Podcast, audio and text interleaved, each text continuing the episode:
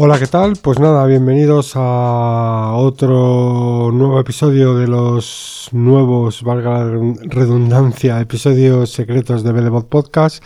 Y bueno, pues ya tengo operativo todo lo que es la, la web, que, que bueno, pues como sabéis la he estado cambiando precisamente por, por el tema del flujo de los, de los RSS para que podáis pues suscribiros porque bueno yo ya tengo la experiencia con, con el tema de de los directos que bueno pues hacerlos a lo mejor venir hasta la página para oír el podcast pues yo sé que no es la mejor idea no así que nada eh, la cosa que nació así como de aquella manera pues ahora tiene una web mejor y unos episodios mejores y bueno pues he reducido un poco para estos episodios la distribución porque bueno mm, después de la experiencia de de BDBot Podcast pues no los voy a subir a la misma cantidad de directorios no he cogido nada más que Spotify y iBox que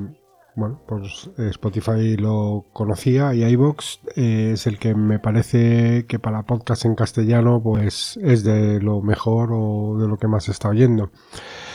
Así que ahí los tengo. Eh, y nada, pues lo que he hecho es traerme también el podcast principal a la página web. Ahora voy a tener todos los audios ahí. Desde ahí voy a repartir los RSS. Y bueno, para no, para que no tengáis problemas los que estabais suscritos pues al tema de del podcast, pues lo que he hecho es redireccionarlo, ¿no? O sea que los antiguos siguen ahí. Creo que se me ha duplicado un episodio, no estoy muy seguro. Pero vamos, que como os digo, pues siguen ahí y, nada, va a seguir toda la distribución igual. Así que me queda únicamente subirlos a Fontaine, que bueno, pues es, Fontaine es una cosa que a mí pues me gusta la idea, me gusta el trabajo que hacen y bueno, pues creo que hay que, darles una oportunidad. No hay muchos podcasts en castellano, pero el mío sí que está allí, ¿no? Así que nada. Bueno, y para este... Uy, que marco en rojo. Mm, para este episodio, pues había sacado... Había desempolvado parte del equipo que tengo, ¿no? De grabar. Y bueno, pues tenía un grabador digital eh, portable ya bastante viejo y había intentado hacer el podcast eh, un poco en plan movilidad, ¿no? Me lo había llevado hoy, que he estado fuera de casa pues casi todo el día y pensaba grabar el episodio, ¿no? De hecho he grabado dos, pero la verdad es que como es tan viejo el audio pues sí que es cierto que deja mucho que desear y, bueno pues en principio no voy a subir eh, nada de ese audio, ¿no? Así que estoy sentado a, los mandos de mix, como siempre. Y bueno, pues haciéndolo en casa un poco, ¿no? Porque será un episodio breve, ¿no? Y hoy me gustaría hablar, como esto ya se mueve por otra temática más libre, ¿no? Pues os voy a contar lo que me pasó ayer. Ayer estaba haciendo unas cositas y tenía que entrar en, un, en una página para hacer unas copias de una base de datos, de unos backups. Y resulta que, bueno, pues eh, mi navegador de siempre es Firefox. De hecho, Firefox es el que viene o que se instala por defecto en, Linux Mint. Yo ya lo usaba de cuando estaba en, en Windows. Y bueno, pues no sé, me empezó a dar una serie de problemas. De hecho, pensé que era problema mío. O sea, eh, perdón, que era problema de, del servidor, ¿no? El caso es que no terminaba de cargar bien la página, no, no se comía los... O sea, los botones no funcionaban, los enlaces no funcionaban, no, no, no iba bien, ¿no? Y como otras páginas sí que me estaban funcionando, pues no sé, desconecto porque esa mm, le pasaba eso, ¿no? Así que, perdonad. Lo que hice fue, pues, bueno, empecé por las soluciones típicas, ya sabéis cómo va esto, le borras la cache, le lo reseteas, lo cierras, lo abres, etcétera. Bueno, llegué hasta a resetear el, el, ordenador, ¿no? El, el, PC y nada, eh, no funcionaba y sin embargo entrando por el, por el móvil sí que lo hacía, ¿no? Funcionaba perfectamente, o sea que no era problema de la página del servidor, era problema local mío, ¿no? Así que bueno, hoy ya funciona, ¿no? Porque lo primero que he hecho cuando he llegado es probarlo y efectivamente funciona. Así que... Que nada, eh, disculpad un segundo.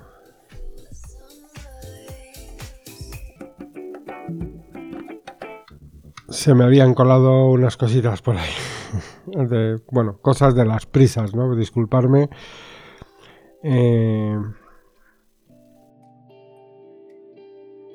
Disculpar, era cosas, como os digo, de las prisas y nada, bueno, pues como os iba contando, pues tenía este problema con, con Firefox. Yo sé que Firefox no está, o parece no estar atravesando sus mejores momentos, a pesar de que hablan de que es un navegador ligero y tal, así que yo me puse a buscar otra, otra alternativa, ¿no?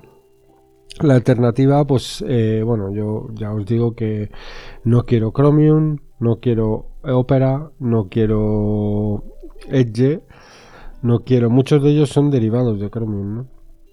Eh, y Firefox siempre me ha parecido pues una, una buena solución, ¿no? Una solución que, que bueno, pues mm, me ha estado funcionando hasta ahora y, y, yo sé que hay cosas con de estas nuevas directrices que aparecen con las que no comulgan y, y bueno, pues gracias a eso sus eh, digamos, bloqueadores de anuncios, pues deberían de funcionar, aunque haya páginas que como las bloquees ya no te dejan continuar, bueno, las, las tretas de siempre, ¿no? Que te crean cosas para protegerte, como la ley de cookies, y lo único que sirven es para incordiar, porque ahora, aparte de que estás igual que antes, encima te lo dicen y tienes que aceptar la cookie por narices si es que quieres entrar en la página, ¿no? Porque si no, no entras. Con lo cual, pues estás exactamente como antes, solo que encima te lo dicen en tu cara y, te molestan con 800 pantallas. Eh, y siguen recabando exactamente los mismos datos o más. bueno, que eso no es de lo que hoy os venía a hablar. Hoy venía a hablar de Firefox, ¿no? Yo sé que Firefox pues parece que ha caído como un poco en desgracia. No sé ahora mismo eh, qué, cuota de qué cuota de mercado tienen y demás. Pero bueno, yo el caso es que me puse a buscar una alternativa, ¿no? Y buscando, pues ya que buscas, pues buscas navegadores que sean, pues, mm, digamos, amigables, ¿no? Con la protección de tu privacidad, ¿no? Y salían unos cuantos, los de siempre, ¿no? Ya sabéis.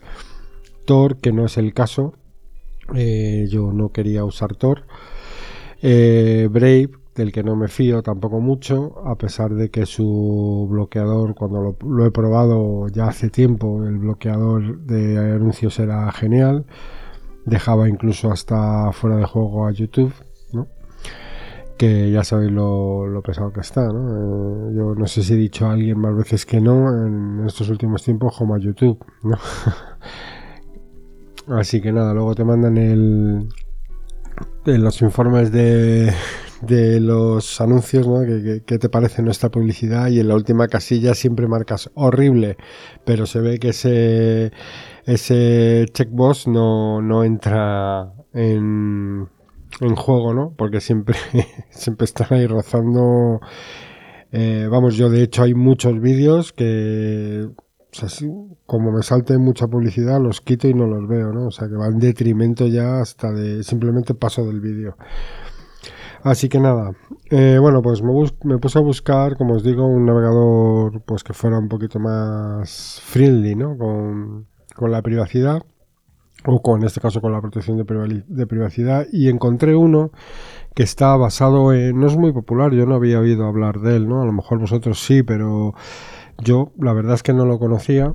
Y es eh, no Google Chromium o sea eh, es un Chromium ya sabéis que Chromium es de código abierto, pero al que se le ha quitado todo lo que tiene que ver con las historietas de Google, ¿no? Por llamarlo de alguna manera. Se ha quitado todo ese código. Está disponible en GitHub. Eh, y nada, pues lo buscáis y os lo podéis descargar. No está para Android ni está para iOS, con lo cual pues supongo que su Supongo que la distribución pues será más limitada porque bueno, la mayoría de la gente pues al final navega con un móvil o se, ya digamos poca gente está con en comparación de la gente que navega, poca gente está con, con el ordenador de sobremesa y los la mayoría de accesos son a través del móvil, ¿no? Y que eso es otra de las cosas que podríamos hablar algún día, que, es una cosa que está, pues, eh, digamos, limitando lo que son las búsquedas y además de limitar las búsquedas, pues al final está la gente yendo a los mismos sitios, ¿no? Están yendo a YouTube, están yendo a, a bueno, a sitios concretos donde y las redes sociales, ¿no? Ese es el, supongo que la mayor parte del tiempo que la gente está buscando algo, pues está ahí, ¿no? Eh, en fin, que como quiera que sea, encontré este navegador que digamos es lo mismo que Chromium, pero despojado de todas sus eh, vitaminas por decirlo de alguna manera, y, nada, lo instalé. Vamos, no, de hecho no lo instalé, tiene la opción de, bueno, ya sabéis que yo uso Linux Mint y sí que tiene la opción de un paquete Debian, que sería el que a mí me toca, ¿no? Para Debian y para Ubuntu, eh, y lo podía haber instalado para... Bueno, no lo he buscado siquiera si estaba en el repositorio. En fin, como fue una cosa así, yo me lo he descargado para ejecutar como en una aplicación portable, ¿no? Y nada, lo grabé, lo guardé en un disco duro externo conectado por USB. Y nada, pues lo ejecuté ahí. ¿Cuál fue mi sorpresa? Que tardó 0, o sea, tardó nada. Así que, claro, eso te hace pensar, ¿no? Te hace pensar cuando ejecutas un navegador porque a veces tarda eh, un tiempo considerable en, estar operativo. ¿Qué es lo que está haciendo? ¿Qué es lo que está mandando, enviando, recibiendo? Pues mm, había que tracearlo. Supongo que hay gente que lo tracea, ¿no? Yo no lo he hecho nunca, ni aparte de eso, pues vería código que no entendería, ¿no? Porque no soy ningún experto informático. Pero algo nos tienen que hacer porque ya os digo que este sí que es verdad que se ejecutó en un abrir y cerrar de ojos, estuvo funcionando bien, muy rápido la carga de las páginas, o sea, no se entretenía en historietas. Me imagino, porque estaré probándolo estos días, a ver qué, tal y si tengo algún problema, y me imagino que habrá extensiones de, de Chromium que funcionarán perfectamente, ¿no? Lo digo por bloqueadores de anuncios y demás, ¿no? El caso es que, bueno, pues muy contento con, con no Google Chromium y, y nada, pues os dejaré luego en la descripción el nombre exacto porque lo estoy diciendo así un poco de memoria y realmente no sé si, si es así, ¿no? Pero vamos, yo creo que sí, que se llamaba así, ¿no? En, la descripción del vídeo, pues tendréis... Uy, del vídeo, perdona. Del episodio tendréis el el nombre correcto, ¿no? Y bueno, pues eso es lo que tenía así un poco para hoy, porque aunque es un episodio cortito, la verdad es que se está haciendo tarde y bueno, pues un poco no quería, o sea, quiero seguir dando continuidad a esto y, no tenía así muchas cosas preparadas, ¿no? Y luego pues... Eh, no sé, contaros que la experiencia con la nueva web pues ha sido buena, trabajosa pero buena. Ha estado como una semana ahí eh, maleando eh, posibilidades. Al final pues descargué un, lo estoy haciendo con un CMS, que es lo que yo conozco, porque ya como os comenté, bueno, no sé si lo llegué a comentar exactamente, porque en este ajetreo de estas semanas pues eh, la verdad es que estoy un poco ya que no sé lo que he pensado hacer y no he hecho y lo que he hecho, ¿no? Eh, pues pensaba hacerlo en un principio con GitHub, pero la verdad es que pues no me pareció muy amigable el tema de cómo está ahora. Yo ya había hecho hace años alguna web estática en GitHub, ¿no? En los repositorios y ya vi que el tema había cambiado bastante y además si quería tener un flujo de RSS que no tuviera que estar haciéndolo a mano, el archivo pues eh, que fuera automático, pues necesitaba otra cosa más, un poco más ágil, ¿no? El CMS está bien, pero ya sabéis de lo que, bueno, a lo mejor no todos lo sabéis, pero en contrapunto a la sencillez de una página web estática y de tener que hacer los RSS a mano, pues ahora eso no lo hago, pero tengo que estar pendiente de las actualizaciones, de los backups y de que no falle nada y demás, ¿no? Así que así están las cosas. Nada, pues os recomiendo que os paséis por BDBOP para ver el nuevo traje de este proyecto y, espero que os guste. Allí ya sabéis que como siempre pues estará en la fecha de los directos, estará eh, los últimos episodios estarán enlaces al canal de, YouTube, en el cual pues he subido un vídeo explicando un poco un plugin que se llama Tone Space, que espero que bueno pues los que estéis interesados en componer o trabajar con música en algún do, pues a lo mejor os puede ser útil, ¿no? Y corre pues perfectamente en Linux, ¿no? Ya sabéis que la premisa sigue siendo la misma, yo todo lo hago en Linux y abandoné todos los otros sistemas y aquí estoy pues bastante contento a pesar de que hay pequeñas cosillas, ¿no? Como en todos los sitios, nada es perfecto. Pero bueno, yo lo recomiendo y, es lo que hago, ¿no? O sea, recomiendo lo que uso en este caso.